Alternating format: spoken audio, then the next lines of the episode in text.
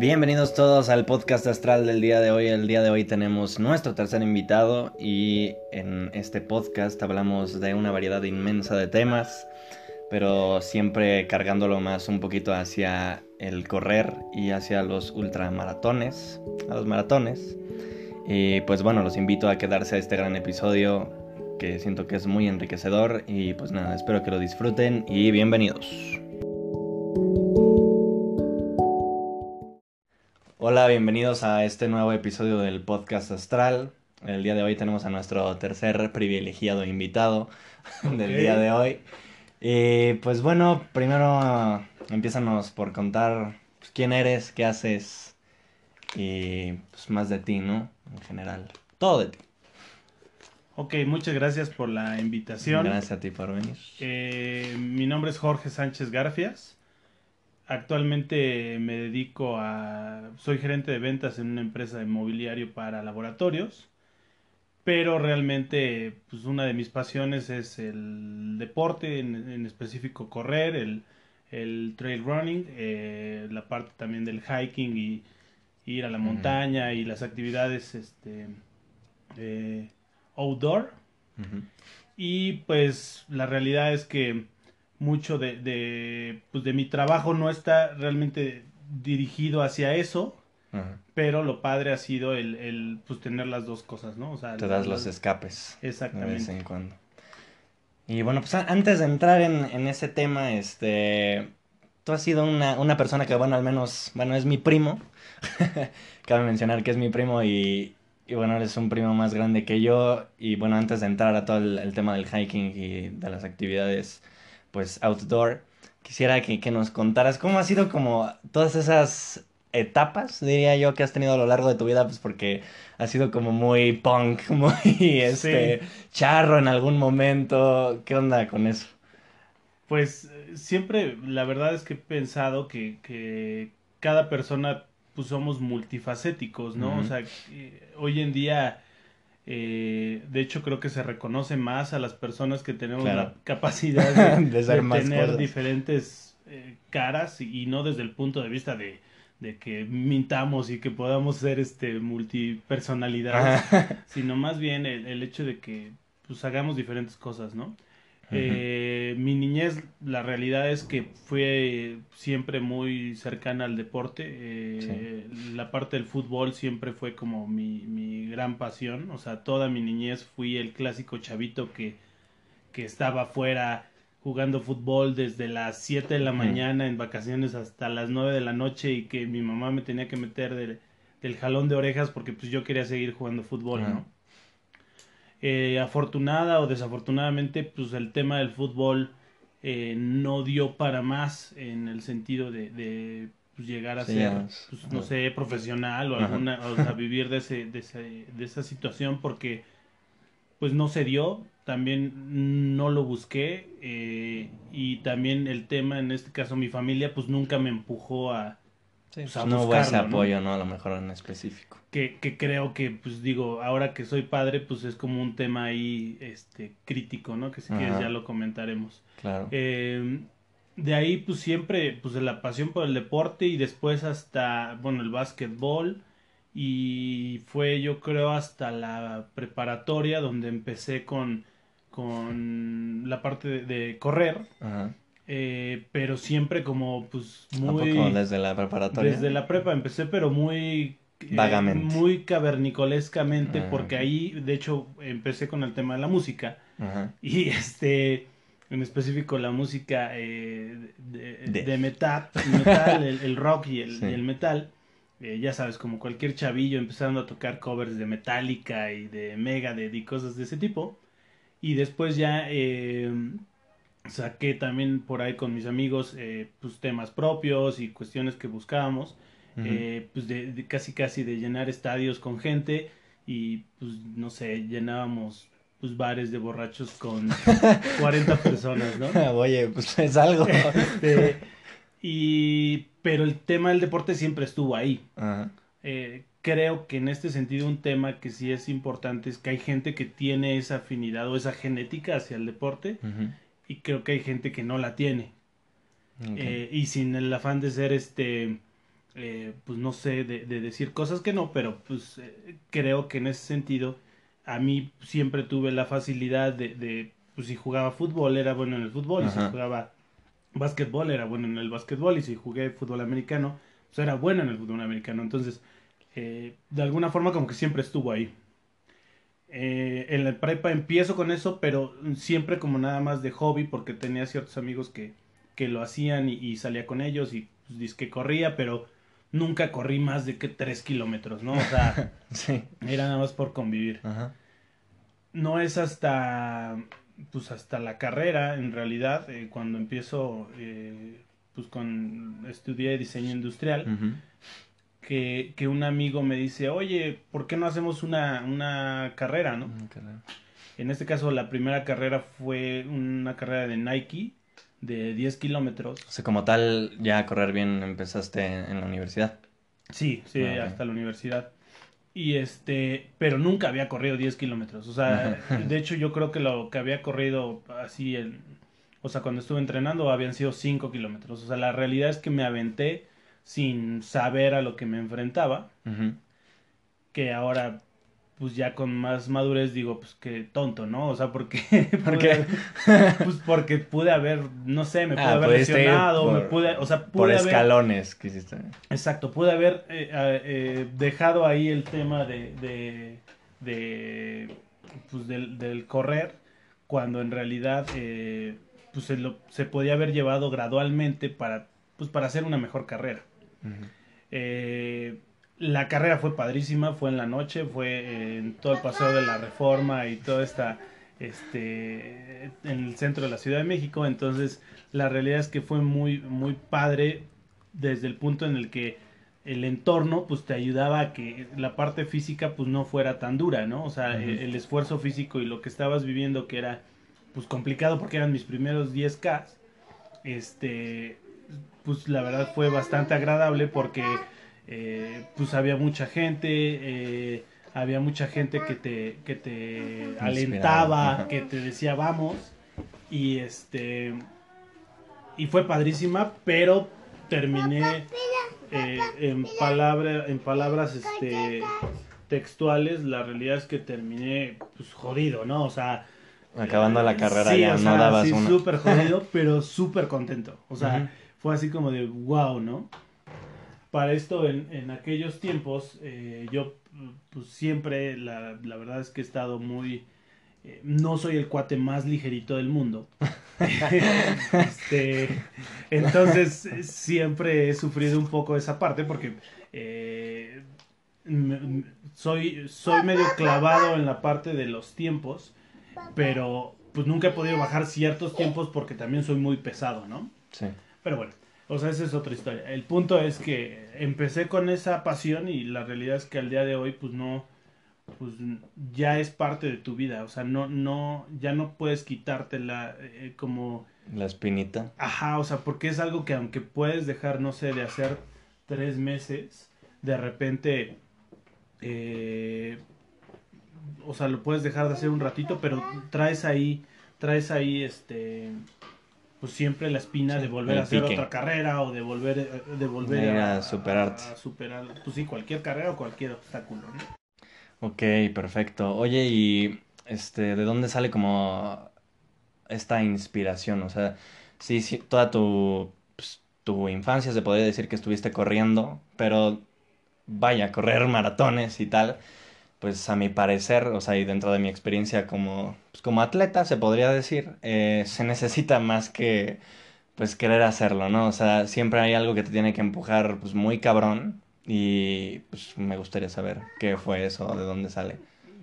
Yo creo que siempre hay, o sea, eh, tú traes como tal, el, eh, debes de traer ese chip de, de competitivo de y, no tanto con los demás sino contigo mismo no la realidad es que yo siempre he buscado el, el, pues el hacer algo más o sea el buscar el, siempre retarte a ti mismo y en este sentido pues fue tan básico como eso o sea literal fue ah corrí 10 y luego qué sigue no pues este hay unas de 15 kilómetros ah ok vamos a correr 15 kilómetros y después qué no pues hay unas de 21 ah ok Y después que pues, hay una madre que se llama maratón. ¿Y cuánto es eso? No, pues 42.195. Ah, pues vamos a hacerlo, ¿no? y, y, la verdad es que, o sea, uno es bastante inocente en ese sentido porque lo haces pensando, o sea, nada más eh, eh, con el reto, ¿no? Con la meta en la cabeza. Con la meta en la cabeza, pero la realidad es que son, son de esas cosas en la vida que si la gente te dijera realmente por lo que vas a pasar y qué vas a vivir y qué vas a sufrir, pues no lo harías, cabrón. O sea, ¿a quién le gusta sufrir, no? Eh, al día de hoy, eh, bueno, eh, la carrera más larga que he hecho es de 60 kilómetros, pero, y tengo amigos que han hecho de, de más de 100 kilómetros. ¿Cuánto te hiciste en la de 60? 12 horas. 12 horas. Pero aparte fue horrible, fue una carrera en el, en el pico de Orizaba, en Veracruz eh, donde comenzamos a como a 1500 metros sobre el nivel del mar y llegamos a un punto de 4000 y tantos, ¿no? o sea, hubo una ganancia eh, positiva y negativa de más de 6000 metros eh, sobre el nivel del mar. Entonces, eh, la realidad es que sí fue muy complicado para mí porque no había entrenado de la manera correcta. O sea, mucho de mi entrenamiento había sido en la parte como de de, de, de carretera, bueno, de... Eh, para en plano como para un maratón, pero pues en realidad acá es pues en, la montaña, la montaña siempre te, te, hace este pedazos, ¿no? Entonces, la realidad es que esa inspiración y esa parte como de, de, pues de siempre querer más, ¿no? O sea, siempre, siempre pedirte a ti mismo el, el hacer cosas nuevas y cosas que, que te saquen lo mejor de ti.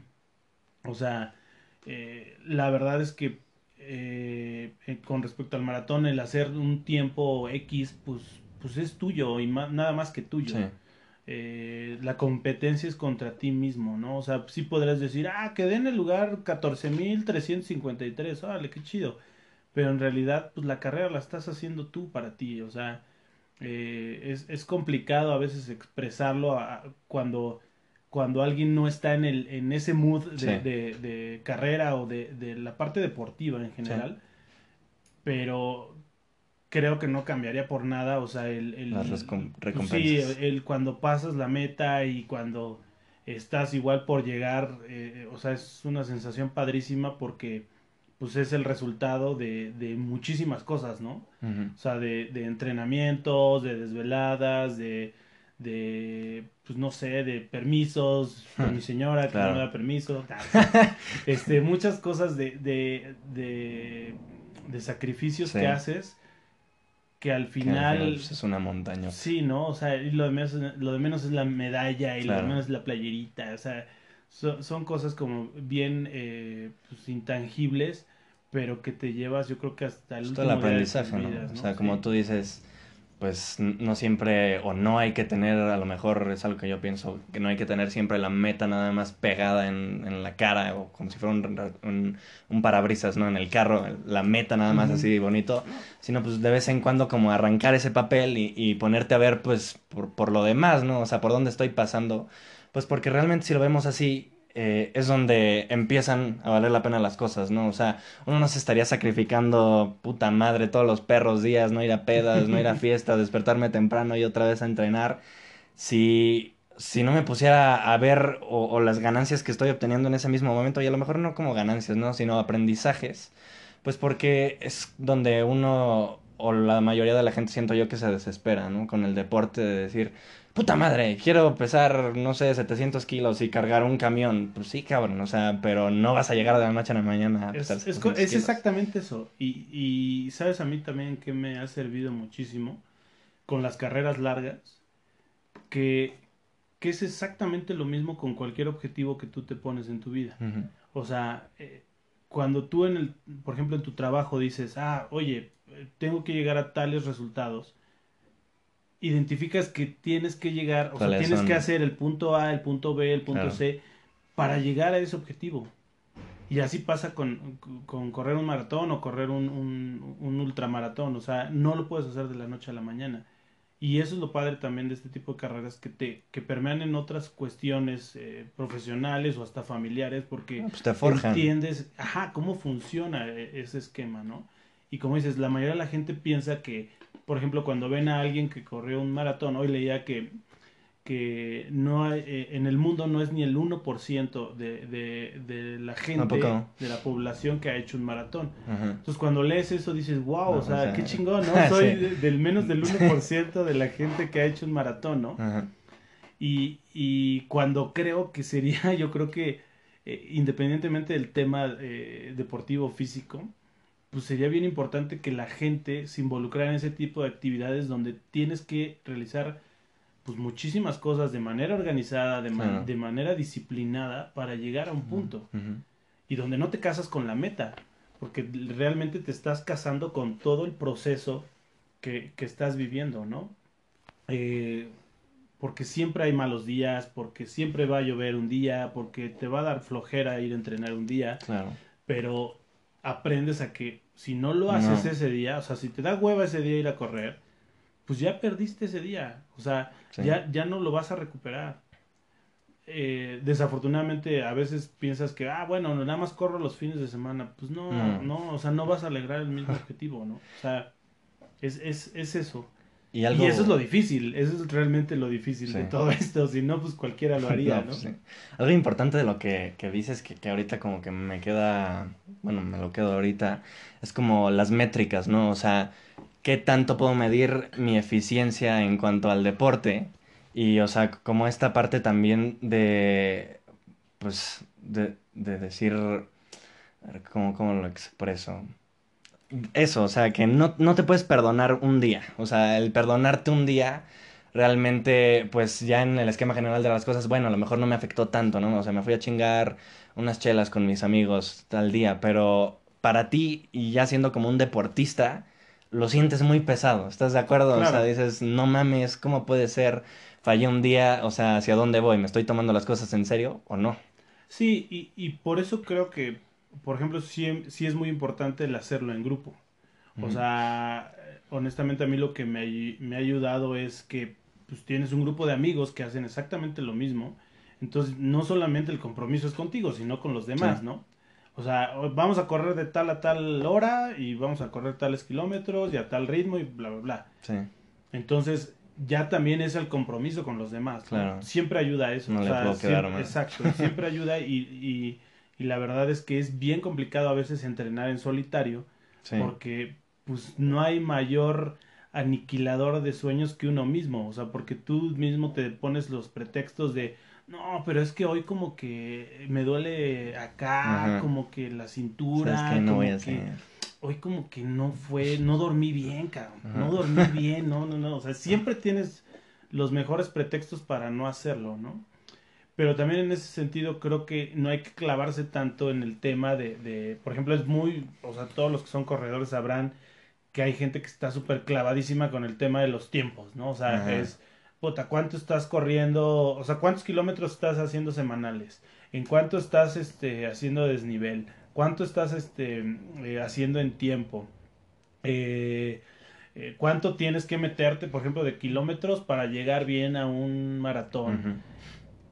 Pero créeme que hay muchas veces que eso, pues, sí, sí, órale, está chido, güey, pero hay güeyes que no, O sea, hay, cuates que, que, que te aseguro que, que lo han hecho y, y yo tengo amigos que, eh, pues no sé, este, que me estarán escuchando ahorita que, que entrenaron súper bien, cabrón, pero ese día la mente no, les dio. Y es un tema que ya no fue de kilómetros, ya no fue de tiempos, ya fue de coco, o sea, ya fue de, de, de que la mente ese día dentro de la carrera. en la madre. Y en las carreras de larga distancia es, es, horrible porque lo más seguro es que lo vas a hacer tú solo. Sí y te va a caer la noche y vas a estar solo en medio de la nada y de repente vas a pasar, no sé, dos, tres horas en que no vas a ver ni una sola persona acá. Qué cabrón. Entonces, si no estás bien preparado en la cabeza, podrás tener las piernas más cabronas del mundo, pero si no estás bien allá arriba... ¿Y cómo es esa preparación? ¿Cómo te preparas eh, mentalmente, psicológicamente? Ahí sí creo que es la práctica, cabrón. O sea, ahí, o sea, la primera pinche carrera que haces te vas a cagar, o sea, te vas a miar, y vas a llorar, vas a vomitar, o sea, vas a decir, ¿por qué chingada estoy haciendo esto, no? Pero es de esas cosas que, o sea, las amas sin saber por qué las amas. O sea, dices, ah, cabrón, pero esto... Porque ¿Por qué siempre les digo a los amigos, no mames, tanto?" terminas jodidísimo, pero así como va pasando tu pie la línea de meta, ya estás pensando en qué, qué próxima carrera Sí. vas a hacer, cabrón. Hiciste 60, entonces ya, ahora ya nos vamos a aventar los 100, ahora sí, a huevo.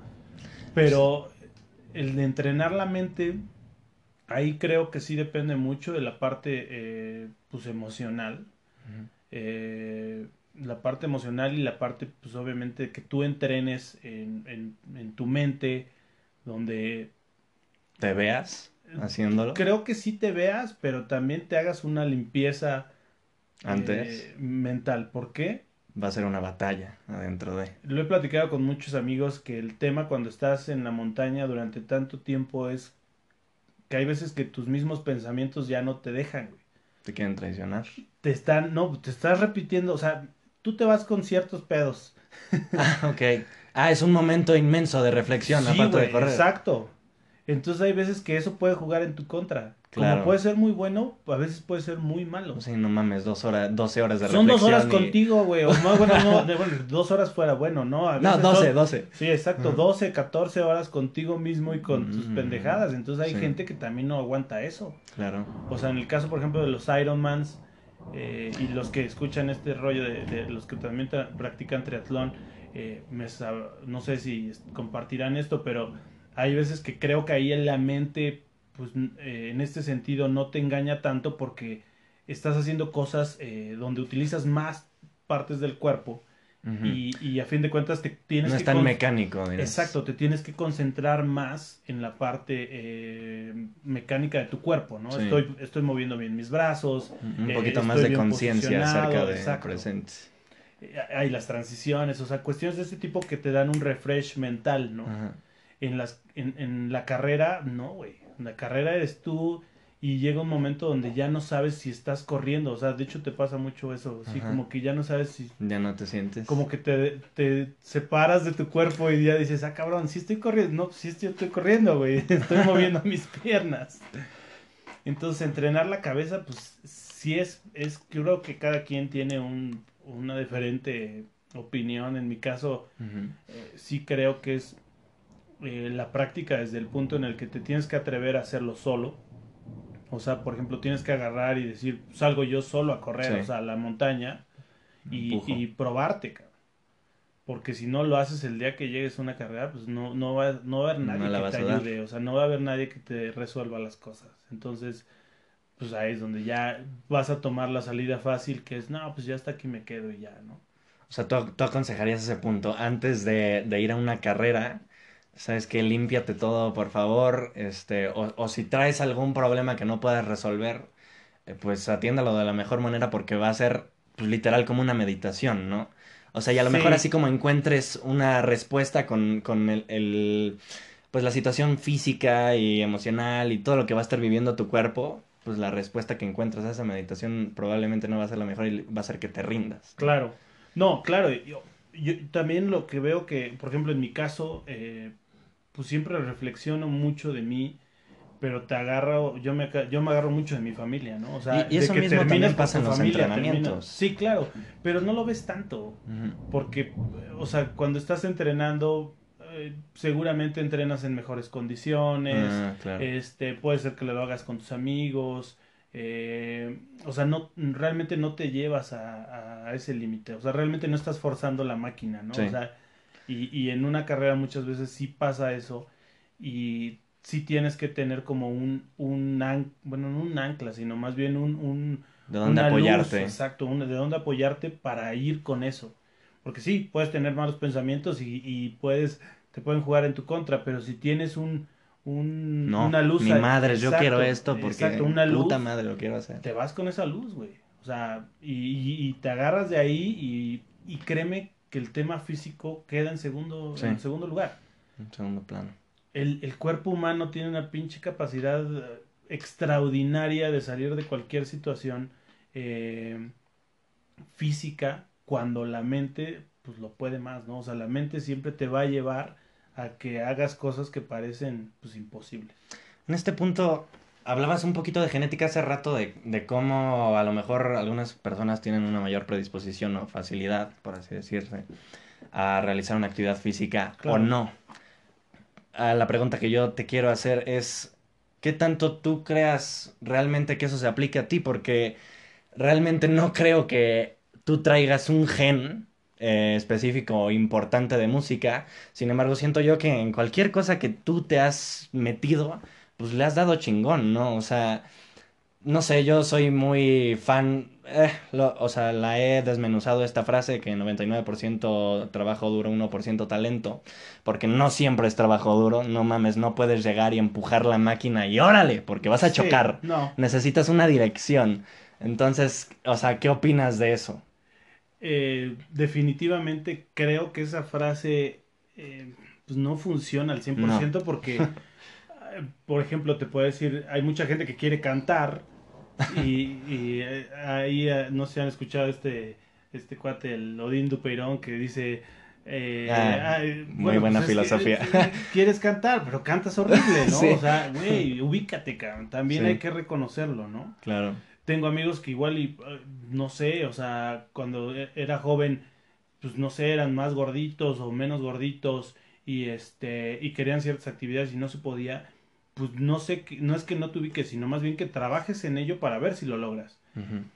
Yo creo que últimamente, y, yo me pongo en ese sentido, es que si una parte ha sido la, creo que el gen, llamémoslo genética, que te permite que tengas ciertas facilidades o cierta resistencia ante, ante situaciones eh, duras eh, eh, en cuestión física, pero sí creo que, que realmente en ese sentido, o sea, con cierto trabajo, lo puedes lograr. No vas a ganar, no vas a quedar en primer lugar de un maratón, ¿no? O sea, si nos vamos en ese sentido, si tú ves quiénes son los que quedan en primer lugar del maratón y sacaras una, una métrica de pues de, la situación física que tienen, de largo de ah, piernas, de largo de brazos, de complexión física, de peso, pues te darás cuenta que, sí, les favorece? claro, o sea, ah, sí, sí, o sea, ves correr un cuate, un keniano que ah, tiene una zancada gigantesca y pone a un, sin, discriminar, pero pone a un maya. Un raramuri. Este,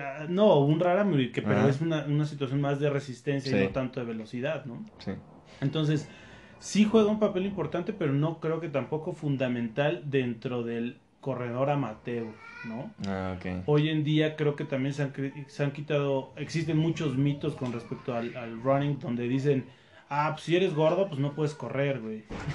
este, cuando yo te diría, es lo más estúpido que puedes escuchar, ¿no? O sea, eh, hay mucha gente como yo me pongo, en el caso que tengo posiblemente 10, 12 kilos encima y que lo, he hecho y lo, he sabido hacer y lo disfrutas. Y habrá gente que, por ejemplo, es muy delgada o muy baja de estatura y, también lo disfruta y lo hace. Hoy en día creo que todos esos mitos ya se han eh, pues quitado un poco. Pero la parte que comentaba de ubicarnos es también de que te ubiques en el sentido de que, güey, o sea, también no es que vayas por el primer lugar, sí. ¿no? O sea, eh, o sea... O vamos por pasos, ¿no? O sea... Exacto, o sea, pero, pero tendrías que dedicarle tu vida a eso. Sí, claramente. Y aún así, es un boleto de lotería, igual y no vas a llegar, cabrón. O sea, a mí eh, tenemos un atleta en México que se llama Juan Luis Barrios que es este corredor, eh, un extraordinario corredor que me ha tocado verlo eh, correr y que dices, es fantástico este güey, ¿no? O sea, y, literal es como ver un chita, cabrón. O sea, dices, o sea, físicamente tiene todo para ser un superatleta, ¿no? Y sin embargo, dices, güey, pero pues yo no. o sea, no, no, y, y, tampoco busco eso, ¿no? Tampoco es el objetivo, ¿no? No, no es el punto medular y, ni que creo que nos tengamos que clavar, ¿no? Porque hay mucha gente que piensa, ah, no, pues es que entonces para empezar a correr tengo que meterme a una super dieta rigurosa y este y terminan pues descompensándose o hacer cuestiones que no van cuando dices, pues no, o sea, tampoco va por ahí, pero también eh, el balance entre que pues, tienes que empezar poco a poco, este, no hacer cosas que también, no ir en contra de tu cuerpo, ¿no? Yo, yo considero esa parte un, un, un punto a lo mejor muy ojete, muy oscuro, muy desilusionador, si lo quieres ver así, en cuanto al deporte y en cuanto a la, a lo mejor la psicología que te crean las redes sociales. Que te dice, güey, sea el mejor número, este, sea el número uno, puto. Este, tienes que llegar, pero tienes que llegar chingón, tienes que ser el mejor. Pues no, o sea, realmente como tú dices, eh, sí, siento que el deportista muchas veces, y por experiencia lo digo, pues me destrocé la retroputa madre, te enfermas de resiliencia, te enfermas de disciplina, te enfermas de constancia, en, en puntos que a lo mejor ya no, como tú dices, o sea, no van para ti y, y caemos otra vez en ese punto de del 99% trabajo duro y 1% talento, ¿no? O sea, empujas tan duro y a lo mejor sin, sin la meta que te pierdes, ¿no? Exacto, porque te clavas en, Sí. o sea, dices O sea, el objetivo, el objetivo, el objetivo. cuando Tiene en que ser para mí. Exacto. O sea, eh, hoy en día yo creo que también esta cuestión que mencionas de los estereotipos, pues es un veneno puro, ¿no? Sí. O sea, cualquier, hay muchas personas que creen, o sea, antes de empezar a ser, quieren ser. O sea, quieren, en lugar de ponerte a correr, donde solamente necesitas pues tus piernitas y Claramente, si quieres tú eh. pues sí claro unos tenis pero pues cual- no tampoco necesitas tener eh, pues ciertos tenis o con ciertas características o sea también para empezar no lo necesitas Sí. pero sin embargo si agarra a esta persona y le pone en Instagram running hashtag running Ah, justamente, justamente eso iba. que todas las fotos te salen, pues, güeyes súper delgados o chavas súper delgadas y con todas usan cierta ropa o todos usan, este, corren en ciertos lugares.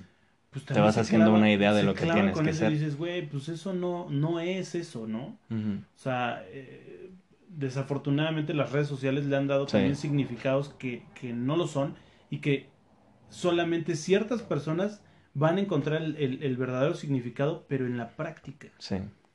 Entonces, eh, sí, yo creo que eso es un muy buen consejo, el alejarse de todas esas pendejadas, o sea, el alejarse de, de, de, de toda esta basura mediática que, Sí. que existe y, y también el, pues, el compartir este tipo de cosas, igual, pues ser más...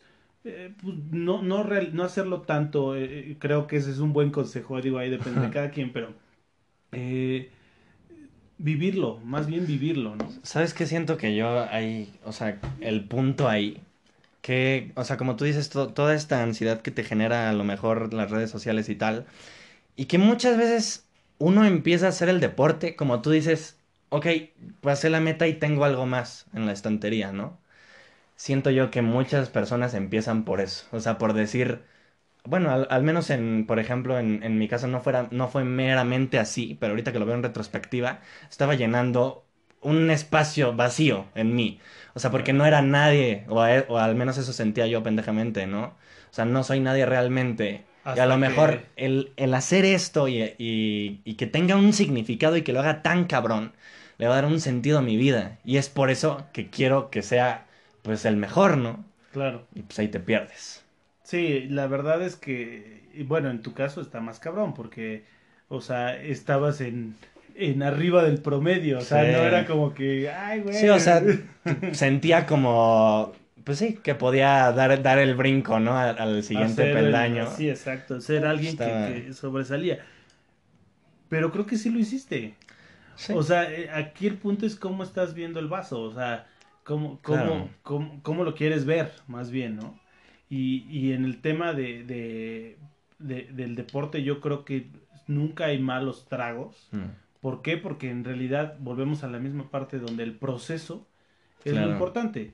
O sea, hay, hay, de- hay deportistas que sí se centrarán en un resultado, cabrón, ¿no? O Sí. sea, pero, pero yo creo que lo que he aprendido en estos últimos años es que el proceso realmente es lo importante. Justamente. Y afortunadamente puede ser que, que conlleve, bueno, no que conlleve, que te traiga otros beneficios Ujú. en salud, en salud mental, Sí. en este, que no tengas esas ansiedades. Que, que también cuando estás lejano al deporte, pues las tienes, cabrón. Es un arma de dos filos. Entonces, el punto yo creo que, eh, sin, sin separarnos tanto del tema, es que siempre tengamos bien claro qué es lo que estamos buscando con, lo que estás haciendo, ¿no? Si lo estás haciendo por tener una mejor salud. Claramente. Si lo estás haciendo por, por competitividad y retarte a ti mismo, que yo creo que también es válido. O sea, cualquier persona tendrá sus, sus objetivos, pero si tu objetivo es subir la foto con tu medalla. Hacer esto porque quiero que todos vean. Ajá, porque viste que Sultanito subió su medalla y la chingada y ahora, ah, no, yo ah, también la voy a subir. Yo también puedo, yo quiero hacer eso. Ajá, o sea, no mames, no hagan eso. O sea, no hagan eso. No hagan eso. La vida no es eso, cabrón. Sí. El día que te mueras, esa pinche medalla, o sea, va a quedar olvidada en el, en el punto, ¿no? Luego mi, mi señora me regaña porque mis hijos andan con jugando ahí con las medallas. es que trae tu medalla. Y yo. Pues no valen nada realmente. pinche pedazo de estaño de aleación súper barata. ahí traes hombre. Ya, yo. La ganancia la tienes adentro. Pues, claro. ¿no? Y uso pues, la playera del maratón para lavar el carro y no pasa nada, hombre, chingados. O sea, si, si fuera por eso, pues me Puta madre, hacer otras cosas, ¿no? Eh, en cuanto a otra vez viendo el tema de voltear a ver el paisaje, ahora lo traigo literalmente. ¿Qué se siente ir a entrenar al volcán? Este, ¿cómo es salirse de esa zona de confort y decir, puta madre, tengo que ir a entrenar al volcán, me tengo que despertar tempranísimo? ¿Qué aprendiste de ir a entrenar al volcán? Pues, mm, bueno, para los que no conozcan el, el Nevado de Toluca, eh, la realidad es que para mí es, es, uno de los lugares más bellos de México. Eh, hay, hay, hay paisajes que, que creo que, que, realmente habrá gente que dice, oye, es que yo fui a Islandia, que fui a, a, Croacia y no sé, estuve en, en, Estados Unidos. El, Nevado de Toluca tiene muchísimas bondades, o sea, eh, la cercanía que tiene a la ciudad es una situación que creo que nadie tiene, o sea, literalmente estamos a, un, a, un, paso. Y lo que, lo que he aprendido, la verdad es que nunca me ha pesado, o sea, los que me conocen de, de mis amigos saben que, de, que eso es mi fascinación, o sea, el ir y, y el compartir con la gente, el llevar gente que, que valore eso, eh, que entienda el, el valor de tenerlo cerca, el, valor de, la naturaleza y el poder que tiene la montaña, porque sí te cambia. Cuando tú ves eh, pues algo tan magnífico y tan grande y que requiere también de tanto esfuerzo para llegar a cierto punto, que no puede ser, que no necesariamente es la cumbre, lo valoras, cabrón. Precisamente por este punto que estamos hablando que es todo el proceso, ¿no? Sí, o sea, esa es la meca de lo que se puede decir, el proceso realmente. Una vez me pasó con eh, mi, concuño Roberto Corona, que seguramente escuchará esto porque se lo voy a pasar, eh, donde siempre hemos dicho vamos a hacer nuevas rutas, o sea, vamos a agarrar eh, cosas nuevas, ¿no? O sea, no siempre por donde va la gente y a veces tendemos a hacer pues muchas estupideces, pero bueno, un día agarramos así derecho, sin, sin quitarnos, pura roca, pura roca, pura roca, íbamos jodidísimos y llegamos al, a, un punto cercano al, Pico del Águila. Para los que conozcan, el Pico del Águila es el segundo eh, pico más alto, eh, que son por ahí de 4.500 eh, metros sobre el nivel del mar. Y este, cuando llegamos a ese punto, después de haber visto tanta roca durante puta, como cuatro horas, llegas a, la, a, este, a este punto y ves las lagunas y el sol, las nubes, el viento que te pegaba en la cara, literal me puse a llorar, cabrón. O sea, porque fue así de, de, wow, ¿no? O sea, después de un punto de tanto esfuerzo, y esa era, esa era la recompensa, ese, ese era, si le quieren llamar, la medalla. O sea, ese punto fue donde dices, por esto hago esto. Sí el pinche paisaje me lo llevo en la cabeza hasta el último día. Y se los he dicho, si, si, si me creman, quiero que mis cenizas se queden ahí. O sea, literal, para los que me conocen, yo por eso quiero vivir aquí, porque no me quiero ir por el nevado. O sea, realmente para mí es mi fascinación. O sea, es, es este, es mi segunda novia. O sea, es, es mi segunda chiqui baby. Y este, y creo que afortunadamente me he juntado con, con personas que valoran exactamente eso. Que hemos hecho un, extraordinario grupo y que, que valoramos el, sin caer en el tema hippie, pero sí, que valoramos la pinche florecita, güey, que valoramos el, el, granito de arena, que cuidamos pues todo lo que ves ahí, ¿no? Y que, y que creo que en este sentido, pues, sin meterme a temas políticos, pues se ha, se ha ensuciado durísimo por la falta de orden, por la falta, por la falta de, de organización, de, de, que en este caso el, gobierno meta mano y, saque un poco a los ejidatarios o controle o organice a los ejidatarios eh, porque pues, se ha prostituido Nevada de mm. Toluca, ¿no? Eh, es indignante a veces cuando ves este, gente que viene de, de, otras partes de México o de otras partes del mundo y se encuentran con una situación de what, o sea, de qué, qué hago, cómo le hago, no saben, no hay información, este, o sea, es, es, es, muy triste ver que un lugar tan hermoso eh, esté a veces en, en condiciones eh, pues muy, muy tristes cuando hay nieve, ¿no? O sea, que ves a la gente y misma gente que no sabe, no respeta, pero que creo que sí hay una culpa bastante grande porque eh, en este caso mm, la gente pues en su ignorancia pues no están actuando mal. Me explico, es una línea muy delgada entre que perdón que lo diga así, pero pues soy tan pendejo que pues yo no sé que no puedes pasar en carro, güey. Es lo que hablaba, por ejemplo, en el, en el podcast de ética. Puta madre, o sea, neta, si no tienes la información, no te puedo juzgar. Exacto. O sea... E, y pasa eso, que hoy en día también dices, güey, o sea, hoy el que no conoce ciertas cuestiones porque pues no quiere conocerlo. Claro. Y la realidad es que pues, el volcán es una inspiración, el volcán es una eh, con respecto al deporte, eh, eh, si, si, sabes, hay mucha gente que viene de fuera por, por el entrenamiento de altura, para, para, obviamente subirlo y llegar hasta el punto más alto. Exacto, o sea, hay mucha gente que, que valora esa parte. Hay, hay gente que también este, pues explota esa parte de, de las actividades outdoor y llevan gente ahí y que luego también nosotros nos burlamos porque dices, ay güey, ¿cuánto le cobraste a ese güey nomás por subirlo al pico? yo subo gratis, cabrón. Aquí los paisajes son gratis, no sé por qué pues te cobran. Y este, y la realidad es que es esa, la verdad es que el grupo siempre hemos buscado llevar a, a, personas que lo valoren y, y que, que tengan ese mismo amor por la naturaleza.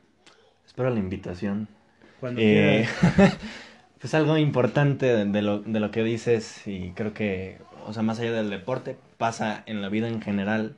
A mí me pasó cuando justamente pues, entré a la carrera, llevo dos años en la carrera, también no mames, ¿no? Pero no, no, no. en mi primer semestre de carrera tuve una, pues la materia de filosofía y leíamos un, un libro muy interesante que se llama Modernidad líquida y la era del vacío, que te lo recomiendo, están pasados de pistache. Ok. Y hablábamos de eso, de la capacidad de asombro. Y siento que es algo que nunca se tiene que perder. Y si no pierdes la capacidad de asombro, es de donde nace el respeto. Claro. Porque como tú dices, o sea, no mames la chingonería de cosa que estoy viendo aquí. O sea, y qué triste, cabrón, de que se esté arruinando porque otras personas no lo valoran, ¿no? Exacto. Y es exactamente eso. O sea, eh, cuando algo lo reconoces como más grande que tú. Claramente. Es cuando dices, güey, o sea, ¿y por qué voy a tirar aquí mi... Este, ¿Qué derecho tengo yo? Sí, no, no, no, o sea, hasta el mismo hecho de pisar la piedra, Claramente. O sea, eh, eh, hay gente que lo agarra y, no sé, se lleva arena, cosas que dices, güey, o sea, ¿qué, estás haciendo? O sea, ¿qué, ¿qué pasa por tu cabeza, no?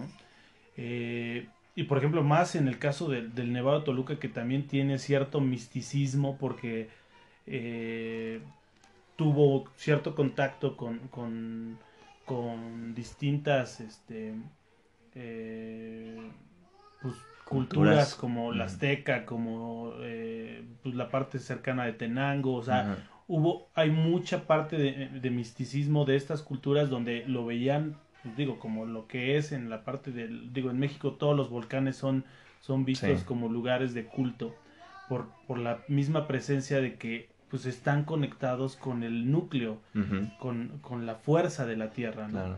Entonces, eh, cuando en etapa moderna empieza a perder ese significado y empieza a perder pues ese, ese, pues ese valor, el ciudadano promedio hoy en día pues le vale madre, ¿no? O sea, eh, absolutamente pues, no, no, le importa, ¿no? Y creo, y, lo he comentado muchas veces, que es bueno que no le importe, cabrón. ¿Por qué? Pues que se lo deje a la gente que sí lo valora. O sea, a lo que voy es que hay ciertos lugares eh, y apenas, de hecho el fin de semana pasado hicimos un hiking de Toluca a Valle de Bravo. Eh, eh, hicimos, lo hicimos en dos etapas, una parte desde, el, desde Toluca hasta Corral de Piedra en Amanalco de Becerra y después ahí acampamos y después lo hicimos de, de Amanalco de Becerra hasta Valle de Bravo, ¿no? Eh, para los, los cuatro que éramos de, que hicimos la, la travesía, pues era un territorio totalmente nuevo. Y la sorprendente de esto fue que vimos lugares hermosísimos. Que no han sido tocados. Posiblemente que, ajá, que no haya pasado alguna persona por ahí. Y dices, pues qué bueno que se queden así, cabrón. Sí. Porque todo aquello donde pasa el hombre lo hace mierda, cabrón. Entonces, pasa igual con el volcán. O sea, si no lo valoran, mejor no vayan. Ignórenlo. Claro. Ignórenlo. Y y digo, e, esta experiencia que vivimos también el fin de semana pasado pues, fue padrísima. Eh, fue padrísima porque nos, nos, nos tocó unas condiciones climatológicas horribles, cabrón. Lluvia. La aventura eh, totalmente. Sí, la aventura total. Este, la verdad fue muy padre. Y te enseñan muchísimas cosas. O sea, te enseña a lo insignificante que somos, pues sin nuestros accesorios, cabrón. Sí sin tu carrito, sin tu celular, sin este, sin la chamarra, güey, o sea, sin todo aquello con lo que no naces, ¿no? Eh, y la naturaleza pues siempre tendrá ese don, el don de enseñar, el don de, decirte que la vida, que el nacimiento de la vida, pues no va con todo el todo aquello en torno eh, o, extras que nosotros le hemos agregado como seres humanos, ¿no? Entonces, digo, ya me estoy yendo a otros temas, pero eh, el punto es que cuando terminas valorando esa parte, pues es cuando lo Creces como humano. Y creo que sí. Creo que como, sí, güey. siento yo que creces como ser viviente, porque, bueno, ahí te va otra referencia. Yo te estoy atascando aquí de Échamelas, échamelas, aquí las estoy anotando. Se llama De animales a dioses de Yuval Noah, es un autor, y habla de como toda la historia... Ajá, sí. Habla... escuché en tu podcast. Ah. Habla de, toda la historia de la humanidad. Y, te das cuenta de que somos la peor mierda que le ha pasado al puto mundo. La peor mierda y al mismo tiempo la mejor mierda. Pero bueno, un poquito de ese tema que estás comentando es, o sea, ¿por qué se siente superior al ser humano? Y desgraciado o agraciadamente tenemos una frontalización, una parte del cerebro más desarrollada que cualquier otro animal que nos hace pensar eso, que nos hace pensar que somos superiores. Claro. Pero siento yo que eso al mismo tiempo, pues no sucede en todos los humanos. No viéndolo desde un punto científico, sino diciéndote pendejo a ti, pinche bestia, que tiras eh, basura en las calles. Porque qué, o sea, ¿qué madre te hace sentir superior a lo que ya estaba aquí antes de ti? Si estamos hablando de que, por ejemplo, absolutamente toda la vida está compuesta de células y, las células eh, transfieren su información genética pues, de generación en generación, ¿qué te da derecho a ti como ser humano que llevas nada a comparación de un árbol, quitarlo? O sea, ¿cómo quitas tanta historia, no? Del planeta. o sea, eso es a lo mejor sí es algo muy hippie, dirías tú. Pero a mí la verdad es que pues me encantan esos, esos pensamientos hippies y a mí la verdad, o sea, es que sí me entristece y sí me emputa, así como tú dices. Es que creo que en ese sentido, eh, pues el ser humano se ha encargado de, de vivir con una absurda eh, superioridad. Claro. Donde pues totalmente pues cualquier ser vivo no, no se ha visto de igual a igual. No. Por el tema obviamente pues de, del pensamiento, ¿no? ajá, exacto. Y, y que creo que también actualmente, si nos, nos ponemos en, un, en, en, la etapa moderna, pues se le ha dado una cara que tampoco es. O sea, eh, eh, hoy en día creo que existe gente que dice, ah, no comas, eh, no sé, cabrón, o sea, no comas carne porque estás, este, ayudando, a, la industria. ajá, o al maltrato animal, ¿no? O no comas ciertas cosas porque cuando creo que todos, todos vivimos también en una, en una, eh, en una parte de, incoherencia, porque ah, pues, claro. no, vivimos en ese balance. ¿no? no, pues no mames, o sea, todos somos incongruentes. Exacto, pero entonces creo que en ese sentido como raza y como seres humanos, lo que, lo que me ha, creo que servido siempre es preocupémonos por nuestro metro cuadrado, cabrón. O sea, ocúpate de que tú no afectes más. Tu granito de arena. Pues sí. Escuchaba apenas a, a, un güey que decía que, que, el tema, por ejemplo, de las, de las tres R's famosas de reutiliza, este, recicla, reusa. reusa es lo peor que le puede pasar a la humanidad. ¿Por qué? Porque es la generación de más basura, güey. O sea, lo que dice este güey es, güey, pues nada más no consumas, cabrón. O sea, en lugar de agarrar el, la pinche taparrosca y hacerla collarcitos, deja de tomar refresco, güey. Aportas más dejando de consumir mierda eh, que en lugar de reutilizarlo o hacer un reciclaje de, ciertos elementos, más como el plástico, ¿no? ¿Crees que esa sea la respuesta? O sea, que mi granito de arena sí repercuta. La realidad es que no. no va a repercutir. Aunque te, dediques, eh, si vivieras, digamos, 85 años y le dediques los 85 años de tu vida a eso, tu impacto va a ser nulo. Nulo. Entonces, el, verdadero cuestionamiento es como raza, como raza. Sí, pues se debería hacer una conciencia colectiva. Exactamente. Hoy en día creo que eh, pues, los esfuerzos siguen siendo pues nada, ¿no? O sea, eh, no sé qué, qué, impacto tenga, por ejemplo, en que el que se informe que pues que se están derritiendo los polos cuando a la gente le vale madres. Y siento que a veces también es una atascarada de información, ¿no? O sea, que ya no sabes es, ni qué es real. Es como un niño. o sea, es como un niño. ¡Eh, hijo de la chingada! Deja de estar subiendo ahí. Y ahora no hagas esto. Y ahora no hagas esto. Puta madre, mi mamá no quiere que haga nada. Entonces, ¿sabes qué? No le voy a hacer caso. Exacto.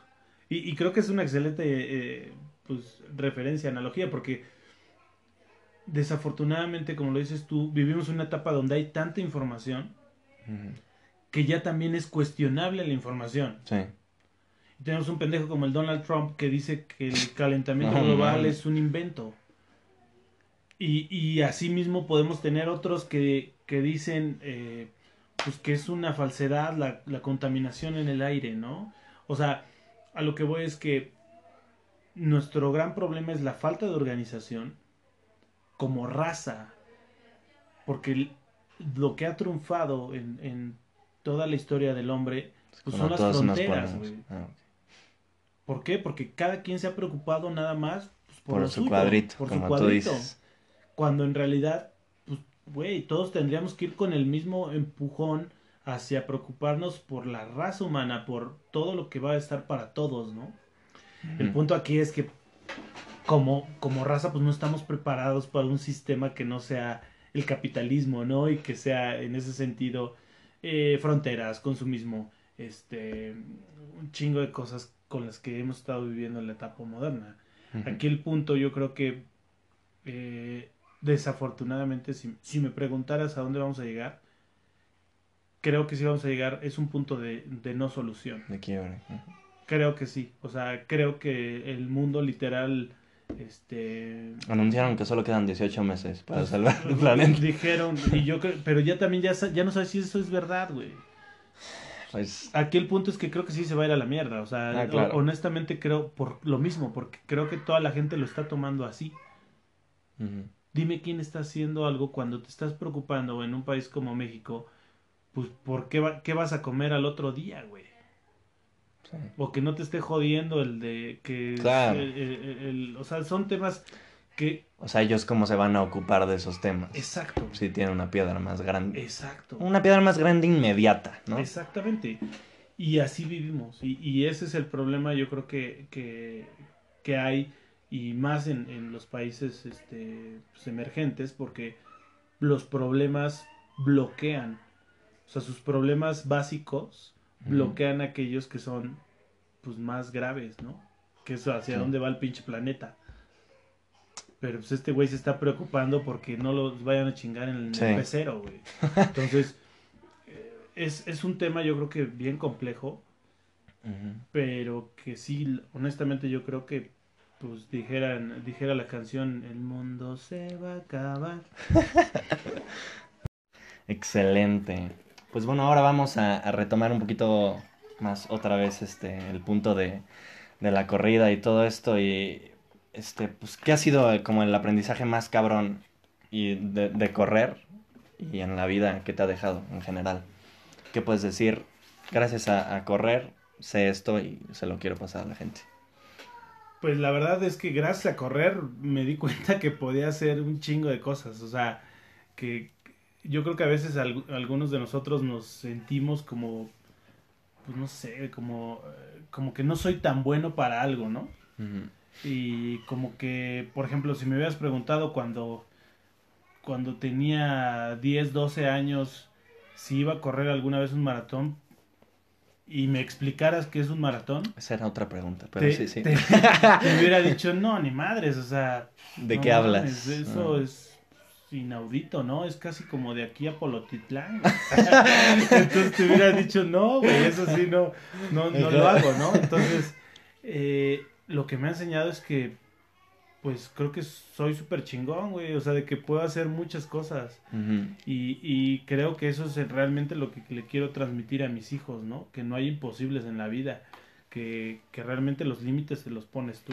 ¿Lo pondrías como humanizar todo? O sea, realmente no hay nada extrahumano. Todos somos humanos y, La y realidad el es que sí, porque el punto, eh, hace rato que, que te comentaba que, que tu mente te lleva siempre a dar algo extra, va por ahí, ¿no? O sea, Claro.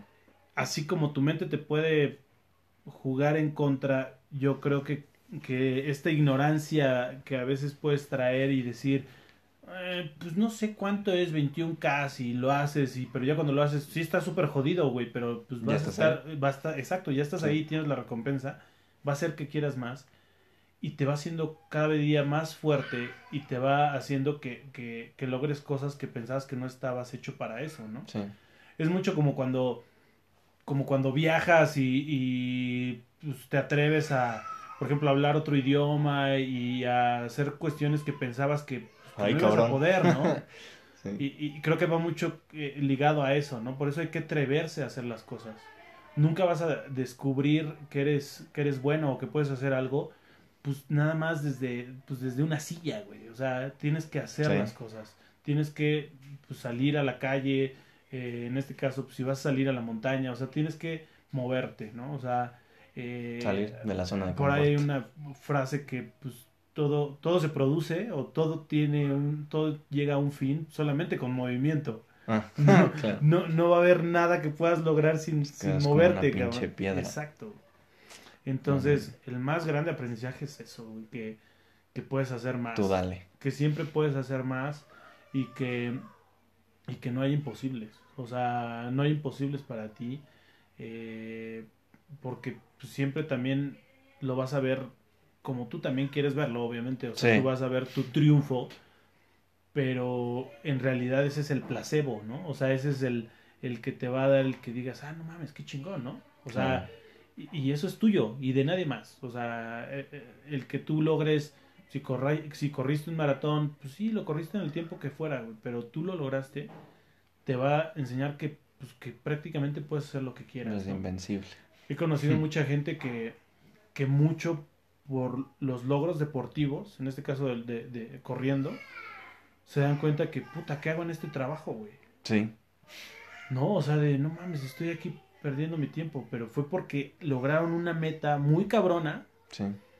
que requirió muchísimo esfuerzo y que el lunes que regresan a sus trabajos dicen, no mames, esto es una mierda, güey, o sea, ni siquiera me, me esfuerzo, no me Claro. motiva, no, no hago nada extra, ¿no? Te No das hago- cuenta que realmente no es tan diferente, ¿no? Exacto.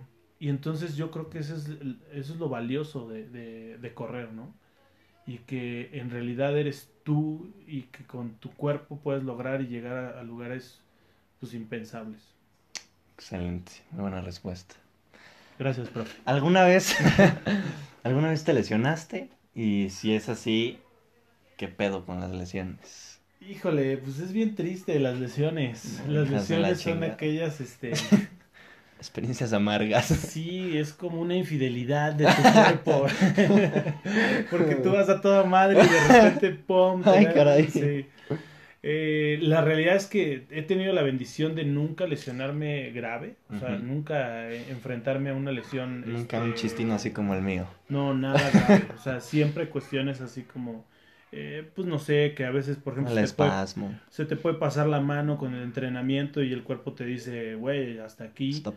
Ajá, este, yo tengo en lo particular un, un problema en, en la espalda baja, eh, que es herencia, dijera mi mamá, de, de los garfias, este, donde, donde me di cuenta ah, eh, que yo, son, yo siento que es una cuestión de postura, Ajá. que después de, de los 35 kilómetros eh, tenía un dolor en, en, en, en la articulación del, del, del coxis y el, La cadera. Coxofemoral. Ajá, exactamente. Eh, pero siempre me pasaba superando esa, esa distancia. ¿no? ¿A poco? Entonces, eh, posiblemente era un tema de, de postura, porque obviamente eh, después de los 35 kilómetros ya no tienes la misma postura, exacto, ya no corres de, de una forma correcta y había un desgaste, ¿no? Eh, Esa fue la más grave, pero afortunadamente en carreras eh, pues cortas nunca he sufrido pues, de, de ninguna de ninguna cuestión grave. Yo creo que mi, mi, mi, mi más grande lesión pues es esa y alguna vez que, que he sufrido de, de, de la rodilla. Pero que pues también ha, ha sido tratable y que no, no ha pasado a mayores, ¿no? O sea, nunca he tenido ninguna, ninguna situación que me detenga más de, de un mes. Qué bueno. Sí. Qué chingón. Y oye, y a todo esto, este, bueno, no lesionarse eh, tiene un gran eh, conjunto de factores a su alrededor, como, pues, por ejemplo, tener un pinche entrenador, o saber pues, qué mierdas estás haciendo, cómo las estás haciendo, por qué las estás haciendo, para qué las estás haciendo. En tu caso, ¿tenías algún entrenador? ¿Te apoyabas con un nutriólogo? ¿De dónde? O sea, ¿tú cómo aprendiste o a, estructurar tus entrenamientos como tal? La, la realidad es que, pues, papá Google, en mi caso, o sea, Ah. eh, nunca, la, la verdad es que mucho de, de mi entrenamiento siempre fue empírico por los grupos en los que me movía, ¿no? O Fuiste sea, afortunado Exacto, entonces. Te, te movías con un cierto grupo de corredores con mucha más experiencia que te iban diciendo, no, güey, eso no lo hagas, esto hazlo así. Este, mucho, por ejemplo, de, de- en, en las carreras de larga distancia, que es la cadencia y el ritmo, Sí. eh, sí lo logras con gente más experimentada. Nunca tuve como tal eh, un coach, pero creo que sí tuve mentores, ¿no? O sea, tuve gente que tenía mucha más experiencia que te decía cómo hacer las cosas. Aprendiste de los putazos de otros. Sí, exacto. Que también luego, pues es, eh, pues no sé si contraproducente, pero pues la gente te hereda sus... Sus, traumas. sus traumas y cuestiones que dices, what the fuck, ¿no? Claro. Y que ya después con el tiempo te das cuenta Dices, ah, pues, pues que no era es pura tanto, pinche madre, o sea, no era puro pedo, ¿no? O sea, no, en realidad no era, Mm, no era así. No era la gran madre. Pero vuelvo a lo mismo, lo tienes que vivir tú, ¿no? Nutriólogo, no, no manches, para los que me conozcan, tengo una pésima alimentación. Digo, trato de cuidarme y de, de dosificarme con, con cuestiones de, de comida chatarra y, y- y, este, y la cerveza, que es mi, mi, Mi debilidad, mi, kriptonita. pero pero yo creo que lo, lo bonito es eh, pues escuchar a tu cuerpo más bien no escuchar a tu cuerpo y saber dónde parar y cuándo hacer y cuándo no hacer no o sea para los que corren maratones sabrán que es horrible el día que se te ocurre irte de fiesta y al otro día, día tenías que correr este 25 kilómetros No, no puta, manches. es una es una putiza y que dices ya no lo vuelvo a hacer no o sea lo hice una Voy vez a respetar. Exactamente, y, y ya no lo vuelves a hacer, ¿no? Pero el entrenamiento te da eso, ¿no? O sea, el Sí. entrenamiento es el que te dice, esto, si vas a correr 5K y pues, no sé, estabas medio agripado o alguna situación, pues sí lo puedes hacer. Pero si agarras y te vas de pedo y saliste a las 4 de la mañana y tenías, y tenías que irte a correr a las 7, pues ya no lo haces. Sí, exacto. Mm. Excelente. Y ahora vamos a unas preguntas diferentes. ¿Qué le dirías a tu yo de hace 10 años? ¿Qué le diría a mi yo de hace 10 años? Eh... ¿Qué delgado te ves? Nah, no sé. aprovecha para las morras. No, aprovecha, no te vayas con esa. no, no, no, para nada. Eh, híjole. Si, si yo, pues que qué bien, cabrón. Vas bien. Vas bien. Vas bien. La, la verdad es que eh, no me arrepiento absolutamente de nada de lo que he vivido. Eh, la verdad es que estoy bien orgulloso de, de, pues, de lo que soy, de lo que me he convertido, de las cosas como han pasado, de la gente que he conocido, de los lugares donde he estado. Eh, no, hoy en día, pues no pido más, güey. O sea, pido, bueno, obviamente tengo anhelos y tengo objetivos y tengo, eh, pues, cuestiones que quieres lograr en el futuro, pero no vivo con una, con un arrepentimiento, ¿no? ¿Morirías en paz? No, 100%. ¿Sí? Sí. Excelente. Ahora, ¿qué, ¿cómo crees que te vería ese yo de hace 10 años a ti, al, al Jorge de ahora? Se cagaría. creo que no me reconocería. Sí. Y era lo, creo que parte de lo que comenzábamos la plática que era, eh, creo que sí como seres humanos tenemos que probar cosas nuevas siempre. O sea, lo que creo que es una hueva es el que pues siempre hagas lo mismo, ¿no? O siempre eh, veas a alguien y digas, oh, no mames, eh, me encontré un güey, ajá, que, que no tenía, tenía cinco años que no lo veía, güey. ¿Y cómo está? Igualito, ¿y qué está haciendo? Lo mismo, güey. Ah, pues qué putas. Entonces, eh, sí es importante, yo creo que siempre hacer cosas nuevas, atrevernos a ser diferentes. yo creo que a la mayoría de la gente nos da miedo, pues, ser diferentes. Sí. Por el qué dirán, güey, por el o por el que este eh, si me van a aceptar como soy pero creo que hoy en día sufres más o tendrías más arrepentimiento de no ser como eres que, lo contrario, ¿no? O sea, hay que ser como somos, la gente te va a querer como eres y siempre rodearte de gente pues que, que vaya con ese mismo pensamiento, ¿no? hoy en día, pues te lo puedo decir porque ya a, mi edad, pues he aprendido pues ciertas cosas, ¿no? Si me ¿Cuántos años tienes? Tengo 31 años. Excelente. Dice mi mamá que cuando yo nací ya tenía 6 años, porque siempre han dicho que soy como que más este avanzado en ese, en ese sentido. Pero eh, creo que si, si mi yo de hace pues de 21 años hubiera eh, viajado en el tiempo y me viera ahorita, pues sí diría, no mames, güey, estás bien jodido, güey. no. pero creo que sí no me reconocería desde el punto en el que, pues creo que... que... Los intereses eran muy diferentes. Sí, claro. Sí, o sea, eh, mi familia pues, se ha vuelto mi, mi, mi guía, mi, mi parte pues, que me mueve día a día. Eh, y de ahí gira todo. O sea, ¿por qué? Porque veo en, en mi esposa y en mis hijos eh, el tema de, qué quieres dejar en este mundo, ¿no? ¿Qué quieres que se lleven? ¿Cómo quieres trascender en el mundo? Y yo creo que obviamente trasciendes tú eh, con tu esencia, con, tu pensamiento, pero el tener la oportunidad de, que tus hijos también lleven ese mismo mensaje, eh, que, o esa misma ideología que tú también tienes, pues es una bendición. Entonces, le, le, quiero dar ese valor y siento que le doy ese valor desde el punto en el que tus hijos se convierten en... en sentido de vida. Pues en un sentido de vida sin, el, sin que sea también como que de eso dependa, ¿no? Porque creo que en el caso de Ceci y yo siempre hemos buscado eh, el, o sea, primero como pareja y después con nuestros hijos. O sea, nunca ha sido como que, ah, nuestros hijos y nosotros al final. No, al ah, revés. O sea, primero nosotros, o sea, bueno, primero yo, después sí, claro. yo con mi señora y después yo con mi señora y mis hijos, ¿me explico? Sí. Eh, alguna vez un, un señor me decía, es que en esta vida tienes que aprender que primero vas tú, después tú, después, bueno, tú y ya después, bueno, los demás, ¿no? Como dicen, eh, como cuando estás en los aviones, ¿no? En un avión y que, Ah, claro. hay una emergencia, pues primero usted póngase el ¿Cómo oxígeno y después ayudas a los demás, cabrón. Y creo que eso pues, es, es básico, ¿no? O sea, eh, no puedes también, eh, pues, no sé, no preocuparte por ti mismo eh, primero para después ver por los demás, ¿no? Eh, y pues la verdad es que hoy en día, pues mis hijos también, no sé si echarles la culpa, pero me han alejado un poco de la parte, ya no corro como antes, le dedicaba tanto tiempo.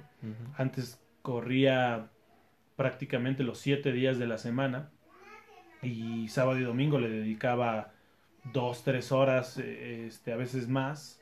Y actualmente es es- Dos, tres horas a cambiar pañales. tengo, tengo un hijo de eh, el más pequeñito que es de, de casi 11 meses. Entonces, eh, pues es más complicado, ¿no? O sea, es más complicado, pero como decíamos hace rato, pues no pierdes el punto de que eso es lo que quiero hacer, ¿no? O sea, sí, podré, me podré estar tomando un break, pero me estoy tomando un break activo donde hace 3, 4 días me fui a un, a un trail de Sí. 55 kilómetros. O sea, no estoy corriendo, o sea, hoy si me pongo a correr el maratón, posiblemente lo haga, pero no voy a dar mi mejor tiempo, ¿no? Entonces, es más bien que no pierdas esa, esa guía y donde aprendes que pues ya es parte de tu vida, nada más Sí. estás como que tomándote un pequeño descanso para que se equilibren exactamente las cosas. ¿Qué sigue para ti en ese aspecto? O sea, ¿tienes alguna otra nueva meta? ¿Hay algo eh, en el aspecto de, de correr? Porque claramente me queda claro que ahorita es como... Últimamente, eh, bueno, yo, yo me... Nunca he estado peleado con la parte de que hay muchos corredores que dicen, no, yo, yo corro en calle y, o sea, en, en pavimento y nada más en pavimento. Ajá. Y, hay, y yo, no, yo soy corredor de montaña y esos güeyes que corren en pavimento pues son unos pendejos, ¿no? Ajá, sí, pinches güeyes. No, la verdad es que a mí me encantan las dos cosas, pero ahorita eh, sí estoy más enfocado en la parte del trail running porque me conecta mucho con la naturaleza. Eh, ten- tengo nuevos retos, tengo un- bueno, estoy en un grupo de corredores que nos llamamos los Rock Runners, eh, donde tenemos objetivos que estamos buscando hacer rutas nuevas. Eh, buscamos, corremos mucho aquí en el Estado de México, eh, buscamos correr en, en- en municipios donde hay ciertas rutas que no so- han sido como exploradas. Sí. Y esto se combina con, pues, con la aventura, ¿no? O sea, es como la parte, sí de correr, porque sí eh, hacemos este, carrera, eh, larga distancia, pero más bien eso es como el resultado, porque el objetivo como tal es el contacto con la naturaleza y la aventura. Eh, es lo que estoy, estoy enfocado. Ahorita, de hecho, ya estoy organizando otra otra de este otra de este tipo de travesía. El, el siguiente mes, bueno, en el mes de agosto vamos a hacer una en Tenango, Tenango del Valle. Y posiblemente este, a finales de año hagamos una en, en Villa del Carbón, donde vamos a hacer eh, un, algo similar a lo que hicimos el pasado fin de semana, donde sí nos metemos unos 60, 70 kilómetros. Paso. Pero este son experiencias que, que son muy padres desde el punto en el que, vuelvo al mismo, ya no hay, no hay tiempos, no hay quien te diga, este, no sé, no hay puntos de abastecimiento. Es el goce. No, exacto, es, eres tú y, y- y la carrera. Pero también me gustan las carreras como tal. O sea, sí me gusta el, el- La o sea, la presión. preparación, ajá, el que pues, obviamente cumplas con, con los reglamentos y cómo lo haces. O sea, no estoy peleado con esa parte. Posiblemente en diciembre hagamos eh, el, el, el Sky Run de Valle de Bravo. Eh, No el de 100 kilómetros, pero igual es posible que, que haga el de 60 kilómetros. Es una carrera que va desde, desde el centro de Valle de Bravo hasta el Nevado de Toluca y de regreso. Este, Un poquito. Bien poquito, bien cabrona, porque es de su, toda una parte es de subida y luego la otra parte es de bajada, pero No pues ya va uno súper jodido, ¿no? Y, y realmente lo que me motiva son estos, o sea, son los proyectos nuevos, ¿no? Sí. O sea, cosas nuevas. Refresh. Exacto. Eh, si me preguntas a futuro, ¿qué me gustaría ir? Me gustaría ir a Perú, me gustaría ir... Eh, tenemos ahí algunos planes en, en, Estados Unidos, o sea, otras cuestiones eh, nuevas y creo en un futuro no tan lejano, posiblemente el empezar a hacer esto, pues, pues negocio, ¿no? El Ah, empezar a, Chingón, sí, sí. el empezar a, a compartirlo con otras personas que paguen, este, Paguen, por favor. paguen, pero pues que lo disfruten exactamente Sí. igual que nosotros, ¿no? Enseñar ese, ese punto de vista bien bonito Exacto. que tienes, la verdad. Y que, pues que a fin de cuentas hagamos equipo. Y ahí es donde sí creo que regresamos al punto del metro cuadrado, donde si te, si tú traes una filosofía y haces que permeen otras personas, pues ya chingaste. Ujú. O sea, así como tú valoras ciertos lugares y la naturaleza y, y el, el llevar tu cuerpo a ciertos esfuerzos que te den recompensa y logras que eso también lo valoren otras personas, Puf. ya, o sea, Claro. pum. Ese es, ese es, ese es el punto eh, donde dices, ya hice algo por lo menos bueno, ¿no? Te en llena. el mundo, cabrón. Claro. Excelente. Y ahora dijiste que no te gusta tanto lo hippie. Pero Ah, una, sí, soy súper hippie. No, no es cierto. una pregunta hippie, si quieres verla así. Eh, ¿Cuál ha sido el aprendizaje espiritual más valioso que tienes acerca de la vida? O sea, de, de por el running o... De la vida. Híjole. No, pues sí está bien hippie. Nah, no. No, la, la verdad es que mucho... eh, creo que mm, en, en mi vida se ha transformado eh, mucho la parte del significado y del valor que le he dado a la vida desde el punto en el que cuando estás solo, pues te enfocas en ti, ¿no? O sea, te enfocas en, en- en escucharte, en conocerte, en, en trabajar contigo mismo. Honestamente, desde que me casé y después vinieron mis hijos, el conocimiento fue como que como si me hubieran metido un terabyte de información, güey, eh, con respecto a de la vida en general. ¿Por qué?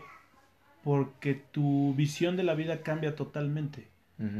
Eh, Deja de ser tan egoísta. deja de ser tan egoísta, exactamente. O sea, eh, cuando tú ves a, a- a tu bebé, que en este caso está sin él saberlo, sin él demostrarlo de esa forma, pero está confiando plenamente en lo que tú vas a hacer y en las acciones y en el pensamiento que tú tienes. Mucho con mi esposa hablo también de, de que pues a veces tendemos a, a, a heredarles a nuestros hijos miedos, actitudes, cuestiones que no Sí. van. Que es cuando te das cuenta que pues, ser padre pues es una responsabilidad bien Bien cabrona, cabrona. ¿no? Pero así como es una responsabilidad bien cabrona cuando le das la vuelta a la tortilla y dices, yo tengo la oportunidad de con mis hijos crear un mejor mundo, o bueno, no crear un mejor entorno, cabrón, si lo ves de esta forma, Sí. ahí es donde esa es la responsabilidad como padre. Y, y eso es lo que valoro hoy en día de, de la vida desde el punto en el que he logrado eh, con mi esposa el, el- el conectarnos eh, eh, en, pues, en, el, en el sentido espiritual para estar como en el mismo canal, güey, y que esto se lo pueda transmitir a mis hijos, ¿no? Eh, es como complicado en la parte de cómo, qué significado le das a la vida o qué, qué valor le das a la vida cuando, cuando estás vivo, me explico, o sea, eh, tú como, como ser viviente logras como de, logras en este caso, pues llevar tu vida y muchas veces esta, esta parte como que te aleja de, de, de, de valorar lo que tienes, ¿no? Leía un cuate que, que decía que los grandes eh, líderes del mundo dedicaban por lo menos de 20 a 30 minutos todas las mañanas en agradecer. ¿Y por qué en agradecer? Porque el agradecer lo que te hacía es que te centraras en lo que tienes y no en lo que no tienes. mucho creo que este punto es valioso porque la felicidad la vas a encontrar en ese punto. La felicidad la encuentras en, en todos aquellos elementos que tienes ahorita, no, no aquello que te hace falta. ¿Me explico? Entonces, terminas valorando pues todo aquello que, que te rodea, Terminas valorando que, ah, pues sí, este fin de semana no pude ir a correr, ah, pero el siguiente sí. Sí. O sea... Es la perspectiva del Es la perspectiva, en realidad. Aquí el punto yo creo que es que no caigamos en el conformismo de lo que tienes y en el conformismo de, de, de no exigirte, de no, de no forzar la máquina, ¿no? porque hay mucha gente que podrá decir, pues yo soy feliz y valoro eh, estas cuestiones de mi vida, pero ¿qué estás haciendo? ¿Qué realmente estás dejándole al mundo? O sea, y creo que hoy en día las nuevas generaciones, el papel debe ser más participativo con respecto a, a cuestiones sociales y a cuestiones que permenen más gente y no solamente como individuos, que creo que ese es el verdadero problema de, de, esta nueva generación que el valor de la vida creen que es solamente hacia ellos mismos, ¿no? Entonces, eh, en ese sentido sí creo que, que, el, que, el, ser padre pues te hace que la pues, cambie totalmente la, la, la óptica de, de, la vida y del valor de la vida. Eso que acabas de mencionar está catalogado como astral. Ah, perfecto. Eh, bueno, vamos a pasar a, a, la sección de me hubiera gustado que me dijeran esto antes de. Y bueno, pues, ¿qué te hubiera gustado que te dijeran antes de correr? Híjole, pues creo que me hubiera gustado que me dijeran que pues que me centrara en disfrutar, yo creo que muy, o sea, en disfrutar y no tanto en, en, ajá, en clavarme en cuestiones que no, ¿no? Creo que sí me tardé mucho tiempo en, mi, en mi aprendizaje como corredor, en, en saber qué es realmente lo, lo, valioso. lo valioso, la esencia, ¿no? Sí, digo, y por eso yo creo que hablaba de esa parte, porque al principio sí me clavaba mucho en, ah, pues para correr necesitas ciertas cosas, el, este, eh, tengo que traer ropa de cierta marca, este, cuestiones que son eh, pues, súper eh, estúpidas y que no tienen ningún valor y que creo que si alguien me hubiera dicho, güey, no te centres en eso, ¿no?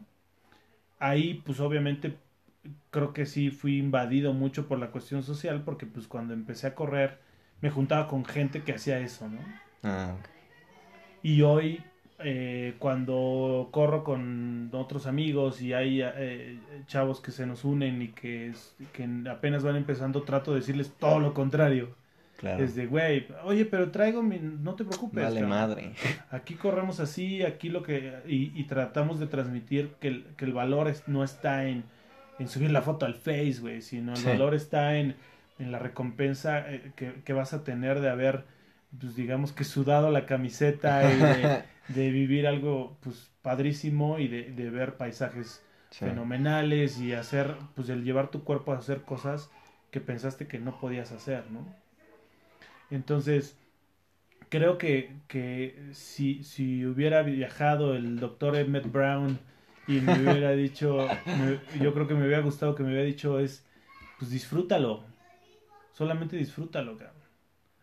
Eh, me ha pasado que, por ejemplo, cuando tenía por ahí de como 20, 21 o 22 años, llegué a hacer un tiempo así súper extraordinario en, corriendo un 10K, ¿no?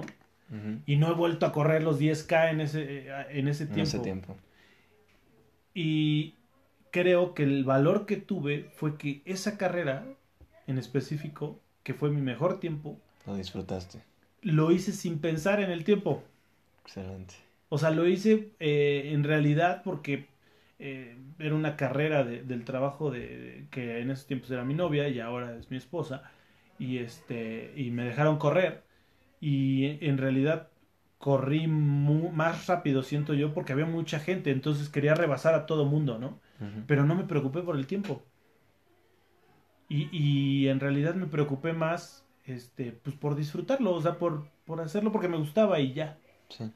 Entonces hoy en día, pues en este caso, eh, puta, 14 años después, me, me, doy cuenta que, pues que en realidad eso es lo importante, o sea, el que tú lo disfrutes, el que, el que la recompensa es para ti, no para los demás. Excelente. Ahora, ¿qué te hubiera gustado que te dijeran antes de estudiar lo que estudiaste? Chispas. Este, no estudies eso. no Qué mal pero Otra vez nada más para recalcar que estudiaste. Soy diseñador industrial. Qué eh, mal de la Universidad Autónoma del Estado de México. Eh, la verdad es que hay mucha crítica a, mi carrera en el estado. Pero no, la verdad es que no me arrepiento. Eh, lo único que creo que hubiera deseado que me hubieran dicho es que enfócate especialízate, eh, no pierdas el tiempo.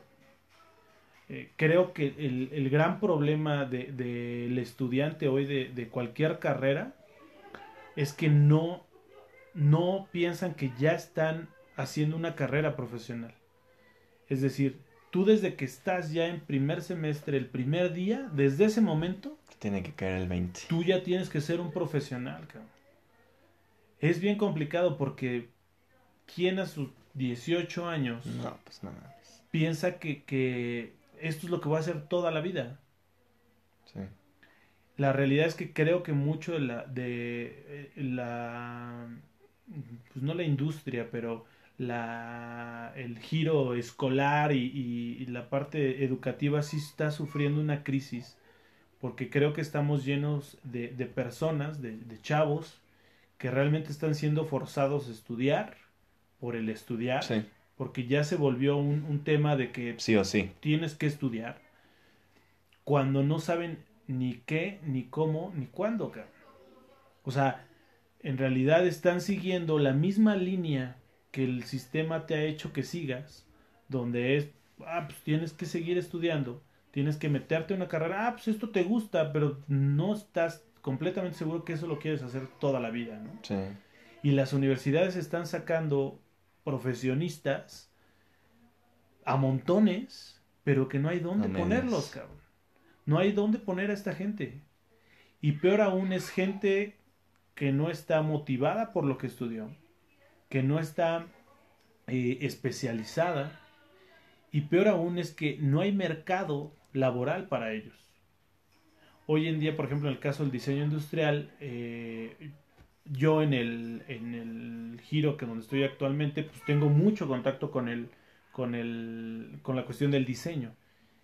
Y, y es sorprendente ver muy poca gente que haya estudiado eso cuando hay muchos egresados. y, y, veo empresas donde pues, no te encuentras diseñadores industriales, ¿no? Donde en teoría tendría que haber una posición de un diseñador industrial, no la hay. Porque las empresas, en este caso, en el caso específico del diseño industrial, pues no han llegado a valorar como tal eso. Pero también las universidades no han especializado a los chavos en eso y están desconectadas. O sea, no hay una labor de, de vinculación, en este caso, entre las universidades y las empresas para el posicionamiento de, de los estudiantes, ¿no? Creo que hoy en día, eh, por ejemplo, plataformas como como Coursera y, estas donde estudias cuestiones, eh, pues, diplomados o, cursos especializados, están teniendo éxito precisamente eso.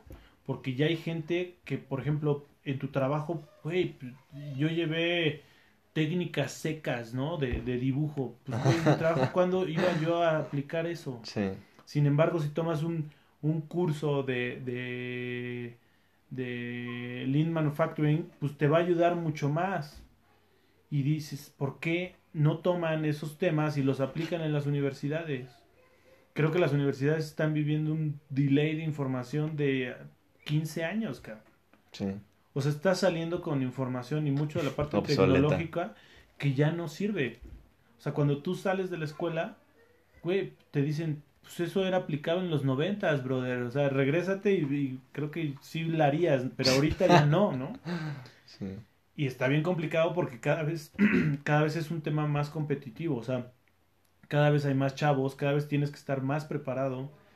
Está bien, bien castigado el tema del salario. Este, y por eso creo que también ha crecido mucho la parte de emprendimiento, porque a fin de cuentas creo que los chavos han encontrado más respuestas ahí que en pertenecer a una empresa, ¿no? Mucho del tema millennial es como de que de aquí para allá. Ajá, pero pero yo no me siento me siento parte de esta empresa, esta empresa no es no va con mi ideología. Ah, pues entonces me voy a estudiar cualquier cosa, ¿no? Bueno, estudiar, sino más bien eh, hacer otra, cosa, Y, y, creo que vivimos hoy en una etapa como país de confort, donde no, se, no, nos ha llegado el putazo realmente de, de qué van a ser tantos chavos, porque hay mucha gente joven todavía que está siendo mantenida. Si te pones a pensar, hoy hay cuánta gente menor, bueno, que llegan a sus 30 años y aún viven con sus padres. Sí.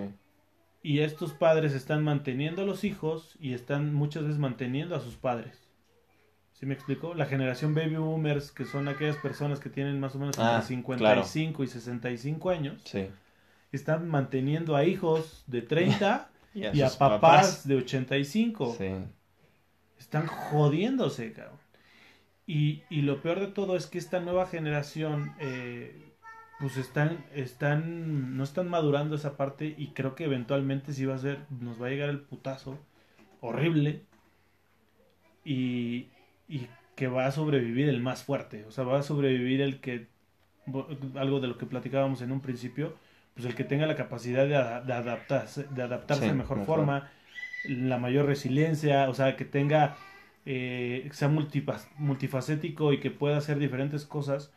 Y mucho de ello también juega el papel de inteligencia emocional y, otras cuestiones que ya no son tan técnicas como lo era antes. Entonces, en ese sentido, sin, sin recriminarle al, sistema educativo, creo que más bien uno como, como estudiante es, órale, puedes estudiar, sí, pero tienes que complementarlo, sí. Tienes que darle más.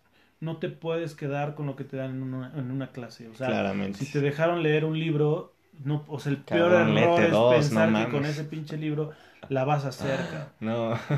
Cuestiónense todo. Cuestiónate todo. Hazla de pedo por todo. Ya después verás si, si, si la hiciste de pedo bien. Pero hazla de pedo. sí. Claro. Excelente. Encuentras un billete tirado en la calle, lo recoges sí o no, ¿por qué? Puta. eh, sí, sí lo recojo. ¿Por qué lo recoges? porque pues es dinero y lo puedo usar. si sé, si lo veo y es de alguien, o sea, si veo que se le cae a alguien, lo regreso. Si literal lo veo y no hay ninguna persona alrededor, literal lo tomo. Perfecto. Con eso me basta.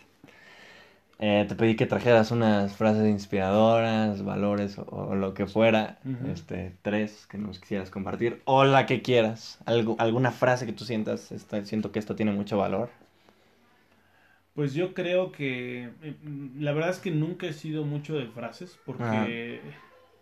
Eh, ¿Sientes que son incongruentes en algún punto? No, sabes que siempre he sido como muy, este, a veces tiendo, dijera mi suegra que soy, este medio anárquico y que, quiero ir en contra del sistema y creo que a veces las frases... Pues, Son muy románticas. Eh, románticas y te pueden encasillar. Y creo que mucho, a, veces puedes estar de acuerdo con una idea, pero no totalmente. No 100%. Entonces, si pusiera una frase, eh, este, pues, o, más bien un pensamiento. valor. Exacto, más bien lo pondría como un pensamiento es que siempre confíes en lo que eres. Eh, hoy en día creo que el, mayor problema que tiene pues cualquier persona es, pues es la falta de confianza, es la falta de, creer en sí mismo. Eh, vivimos en un mundo donde el tema mediático, hace rato que hablamos de las redes sociales, te han, te han hecho creer que eres de cierta forma o, tienes que, ser de cierta forma para pertenecer a cierto grupo. Y, y te alejas de ti mismo, ¿no? Sí. Y hay gente que tiene la posibilidad de llegar a, descubrirse y decir, yo soy así y me vale madres, ¿no? Claro. Entonces creo que entre más rápido entiendas en tu vida que si, si sigues tu instinto y si confías en ti, lo descubres más rápido, vas a tener más éxito. Si pierdes el tiempo en luchar si, los sueños de otros, pues te vas a joder. Te vas a joder. Excelente. Muy bien. Y ahora, pues, para finalizar, ¿tienes algo que te astralice? Eh, pues sí, eh, yo creo que mucho, mucho lo que he aprendido en, en, mi vida en general es eh, apenas hace, hace algún, bueno, no hace algún, mi papá falleció hace ya, ya dos años. y la verdad es que yo nunca pensé, en mi caso, que, que iba a vivir una situación de ese tipo. Eh, o sea, sí lo pensé, obviamente, sí pensé que mi padre iba, iba a morir, pero no sé si a ustedes les ha pasado que siempre te, te, ajá, te, te, visualizas en una situación donde él iba a estar grande, yo, yo, yo también, ya más grande, y, iba a suceder, ¿no? Eh, a mí lo que me enseñó esta parte fue que, pues que no, no puedes, no puedes darte el lujo de perder cada segundo de tu vida. O sea, mucho de lo que vivió mi papá y que, creo que, que a veces se centró mucho en situaciones que no eran, pues no sé, en ese momento eh, tan importantes y que, que, se sentía abrumado por una situación, no sé, económica o por, por el trabajo o cuestiones de ese tipo, que ahora lo pongo y digo, no sé, igual obviamente cuando él se fue, pues no estaba pensando en eso, güey. Seguramente estaba pensando en nosotros. Y, y ahora, obviamente, como padre, digo, centrarme más en, en, en aquellos momentos que te van a llenar. O sea, eh, eh, en esa parte sí, obviamente todo es, eh, todo es importante. El, el tener, pues no sé, una mejor un mejor ingreso para darle mejor vida a tus hijos, para que te lleve a lugares diferentes, para, o sea, el dinero es súper importante. Es el medio, pero el claro. Pero cuando aprendes que, que cada segundo es muy importante y que cada día que vives lo tienes que vivir al máximo, yo creo que pues es, es medular, cabrón. Eso y sonreírle a la vida. Habrá días donde estés bien encabronado, que estés de malas, que estés estresado, pero sonríe, güey. Sonríe. O sea, créeme que si tú le dices a tu si, si tú sonríes y literal no no no este no filosóficamente hablando, sino literal sonríes. Sí. Te cambia el tiene un impacto psicológico está estudiado. Entonces, eh, yo creo que pues el aprendizaje es siempre de la muerte hay que aprender que, que valorar que estamos vivos. O sea, suena cruel y suena de la chingada, pero hay que valorar que no eres el que está en la caja, güey. Y hay que dar lo mejor de cada uno, en cada momento. Tratar de ser la mejor versión de ti y, y, y tratar de eso, pues obviamente, si de ti dependen personitas como tus hijos o en tu trabajo o en tu familia, que no dejes pasar si alguien la está cagando o si él, alguien está haciendo algo que tú consideras que no es correcto, pues exponerlo, debatirlo. Igual y esa persona no quiere que se lo digas, pues no pasa nada, güey. Pero tú no te quedaste también como un testigo fiel de alguien que igual se estaba yendo al hoyo. Exacto. Excelente. Pues bueno, este sería el fin de este podcast. Pues Muchísimas gracias. Pues creo que estuvo bastante largo. pues vale la pena escucharlo. Me encantó. Muchas gracias. Yo ah, creo que es de los mejores episodios que tengo y, pues muchas gracias, ¿no? Por, por venir aquí al, programa de pues, un mojón. un chavito ahí que lo está tratando de hacer. Y no, pues muchas gracias a ti. La verdad es que creo que eh, la estás, eh, o sea, estás haciendo algo bien importante eh, en, en tu vida en general. Eh, la verdad me da mucho, mucho orgullo el saber eh, pues que en, el hombre en el que te estás convirtiendo y, y ansío ver cómo va a ir tu vida. Y la verdad es que valoro mucho el que me hayas invitado y el, que hayamos convertido este momento. Muchas gracias. Ya estás.